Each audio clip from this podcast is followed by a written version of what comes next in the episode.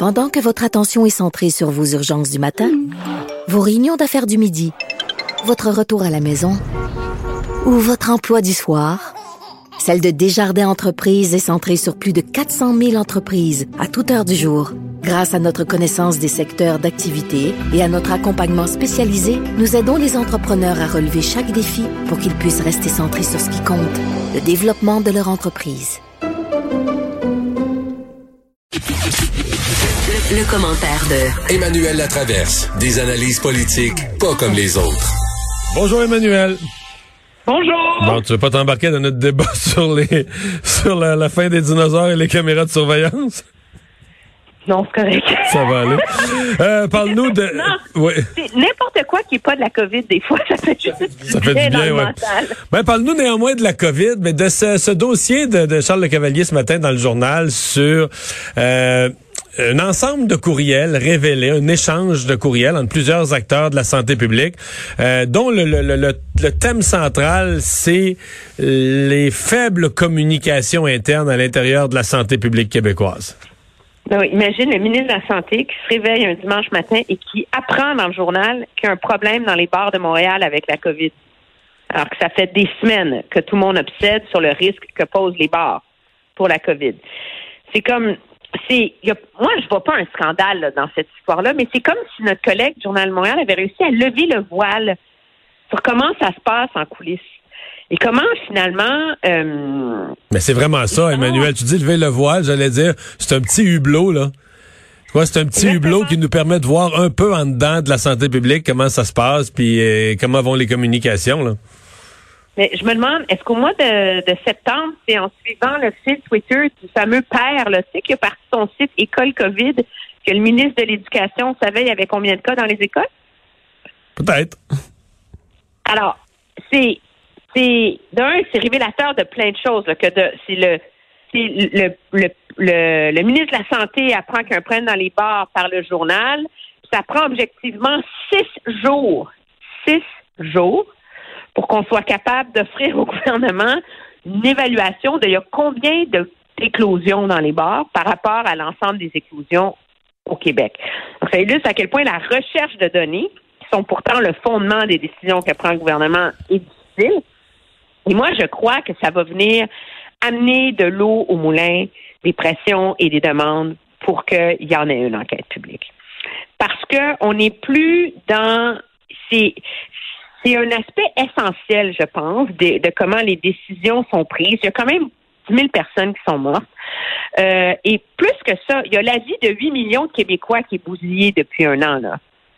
Euh, alors, d'essayer de tirer des leçons de ce qui fonctionne bien, de ce qui fonctionne pas bien, de si la santé publique est vraiment outillée pour gérer ce genre de crise-là, si l'expertise est adéquate, c'est pas une question de faire des chasses aux sorcières puis d'embarrasser le gouvernement Legault. Moi, je souscris à l'idée que ce monde-là, ils doivent travailler 25 heures par jour et ils font leur possible. Mais est-ce que pour l'avenir, il faut tirer des leçons de ça? Moi, c'est à ce chapitre-là que je crois que c'est essentiel qu'il y en ait une enquête publique. Et cette histoire de courriel sur quelque chose d'anodin, on s'entend là. L'espèce de branle-bas de combat, la confusion dans les chaînes de communication, les allusions à la difficulté d'avoir des données, illustrent tous les problèmes auxquels est confronté le gouvernement, alors qu'il essaie de prendre les bonnes décisions dans cette pandémie-là. Et si c'est comme ça pour les bars, ben c'est comment pour les restaurants, c'est comment pour les cinémas, c'est comment là, il y, y a tout un débat là, en ce moment là, sur quand est-ce qu'on va permettre aux jeunes de recommencer leurs activités sportives organisées avec leur entraîneur. C'est quoi la nature des débats? C'est quoi la nature des données qu'a le gouvernement là- là-dessus? Qu'est-ce qui guide la prise de décision?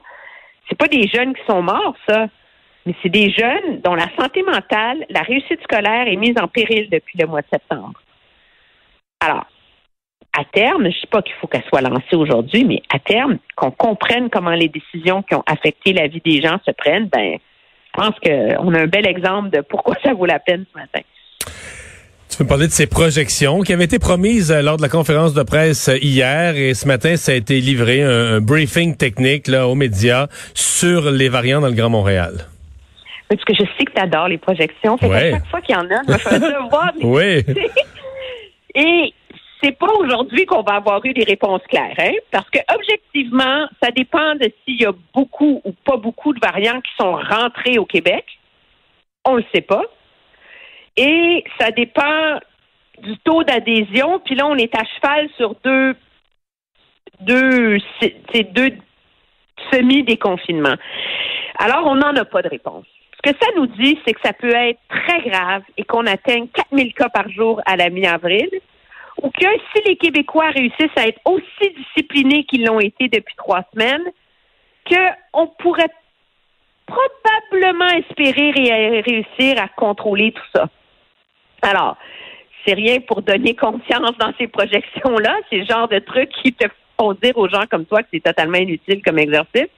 Ça peut le sembler, mais ça nous a dit une chose, par exemple, c'est que les scientifiques du gouvernement qui guident les décisions et la prise de décision ne sont pas capables de savoir quel est le risque qui pèse sur le Québec en ce moment avec les variants. Parce qu'on s'en est pas occupé quand c'était le temps de le faire, de se mettre à les dépister. Ouais, mais parce qu'on n'a pas, Alors, parce qu'on n'a pas un portrait valable. pour une enquête Ouais. publique. Tu sais, si tu veux, non, c'est et c'est- c'est des questions importantes qui vont se poser à terme. Pourquoi est-ce qu'au mois de janvier, on n'a pas ouvert la machine plein gaz pour se mettre à traquer les variants et avoir un portrait de leur présence au Québec? On commence à peine à le faire maintenant. Ça peut avoir des conséquences, mais on n'aura jamais un vrai portrait avant que ça soit là depuis un certain temps et qu'on puisse a posteriori voir où on s'en va avec ça. En tout cas, ça explique très clairement pourquoi le gouvernement a mis un gros frein sur le déconfinement du Québec et a plutôt euh, opté pour des micro-mesures de la relâche. Parce qu'on a beaucoup d'inconnus devant nous. Euh, merci, Emmanuel. Ça me fait plaisir. Au revoir.